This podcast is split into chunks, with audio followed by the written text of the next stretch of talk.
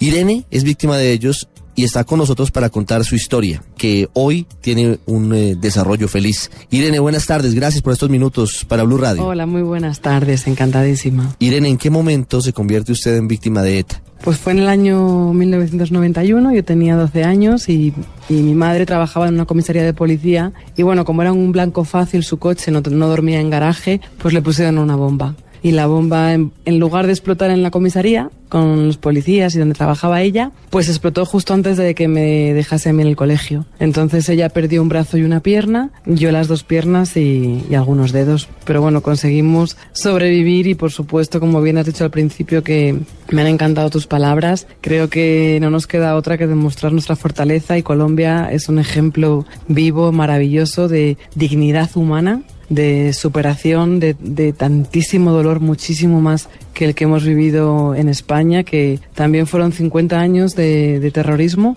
pero hace cinco que ya terminó, que dejaron las armas después de una negociación y y la verdad que muchísimos menos muertos, no llegan a mil, que también son terroríficos, pero claro, lo que aquí se ha vivido es algo tan terrorífico, tan inhumano, tan salvaje y una barbarie tan absurda que la verdad que ya era hora y ojalá que esto sea para siempre, que, que se pueda resurgir como el ave fénix y poder mirar hacia adelante con, con optimismo y con mucha esperanza. Irene, en sus libros y con base en su experiencia, ¿cómo apoyarse en una experiencia tan dolorosa, tan difícil como la suya, por ejemplo, para salir adelante? Yo creo que todas las historias que al final, bueno, pues sales adelante y, y surgen cosas preciosas, ¿no? El amor, la, la, ayuda, la sensibilización de la sociedad y el, y el, bueno, y el resurgir de lo más negro y más, el pozo más profundo son inspiradoras. La mía, la verdad que,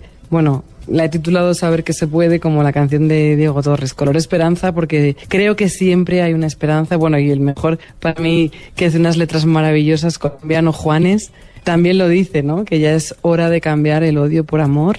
Y, y como la mía, hay muchísimas historias bueno, que, que, nos inspiran y nos ayudan. Yo también necesito a veces inspirarme. Y por ejemplo, para mí mi madre ha sido un motor increíble porque ella un brazo yo creo que es mucho peor que las dos piernas y el brazo derecho entero y las dos y una pierna. Y sin embargo y con 40 años que te cuesta más adaptarte a la nueva realidad. Yo tenía 12 y los niños adolescentes se adaptan a lo que sea. Y para mí ella ha sido un ejemplo que en el libro le hago por supuesto un homenaje a a eso, a la resiliencia, al espíritu humano inquebrantable, a la sonrisa, porque es una mujer que puede tener el muñón sangrando, que jamás se va a quejar y jamás va a decir me duele algo, nunca. Y creo que, que, eso es lo que nos ayuda a vivir, ¿no? Ver gente positiva, que sonríe pese a no tener motivos para sonreír y que ayuda a otras personas pese a que su vida también eh, necesita ayuda y sin embargo se vuelcan los demás, que es lo que ha hecho siempre mi madre y ella se ha quedado siempre en un segundo plano, la humildad creo que es fundamental también en la vida de cualquier persona.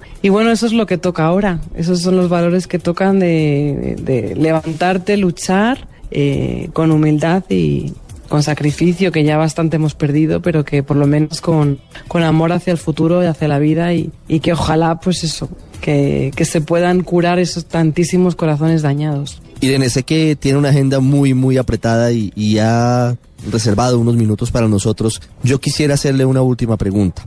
Desde su experiencia, porque hoy, y estamos hablando hoy de que el centro del proceso de paz aquí en Colombia son las víctimas, ¿qué tan importante es perdonar o no perdonar a los victimarios? ¿O es más importante de pronto la experiencia personal y salir adelante desde su realidad e irradiar amor? ¿Cómo ha sido en su caso? Pues yo creo que es importantísimo y vital el perdón. Todos tenemos algo que perdonar en nuestra vida y eso es lo que nos limita precisamente, seas o no víctima de violencia, de terrorismo, de salvajadas, al final el perdón es lo único que salva al ser humano, porque te libera del daño, hace que rompas el vínculo con, la, con el agresor, con la persona que, que te ha estropeado tu vida o incluso a veces no hace falta ser víctima para tener ese odio dentro, y esa rabia y ese rencor que son los verdaderos lastres de la vida muchísimo más que una discapacidad y muchísimo más que cualquier otra cosa. Entonces, yo creo que el, verdo, el perdón tiene que darlo la víctima, además libremente y, y bueno, una decisión que tomas, pero creo que es la más acertada y la más productiva. Irene, gracias por estos minutos con el radar de Blue Radio para toda Colombia. A ti, muchísimas gracias a todos. Un saludo.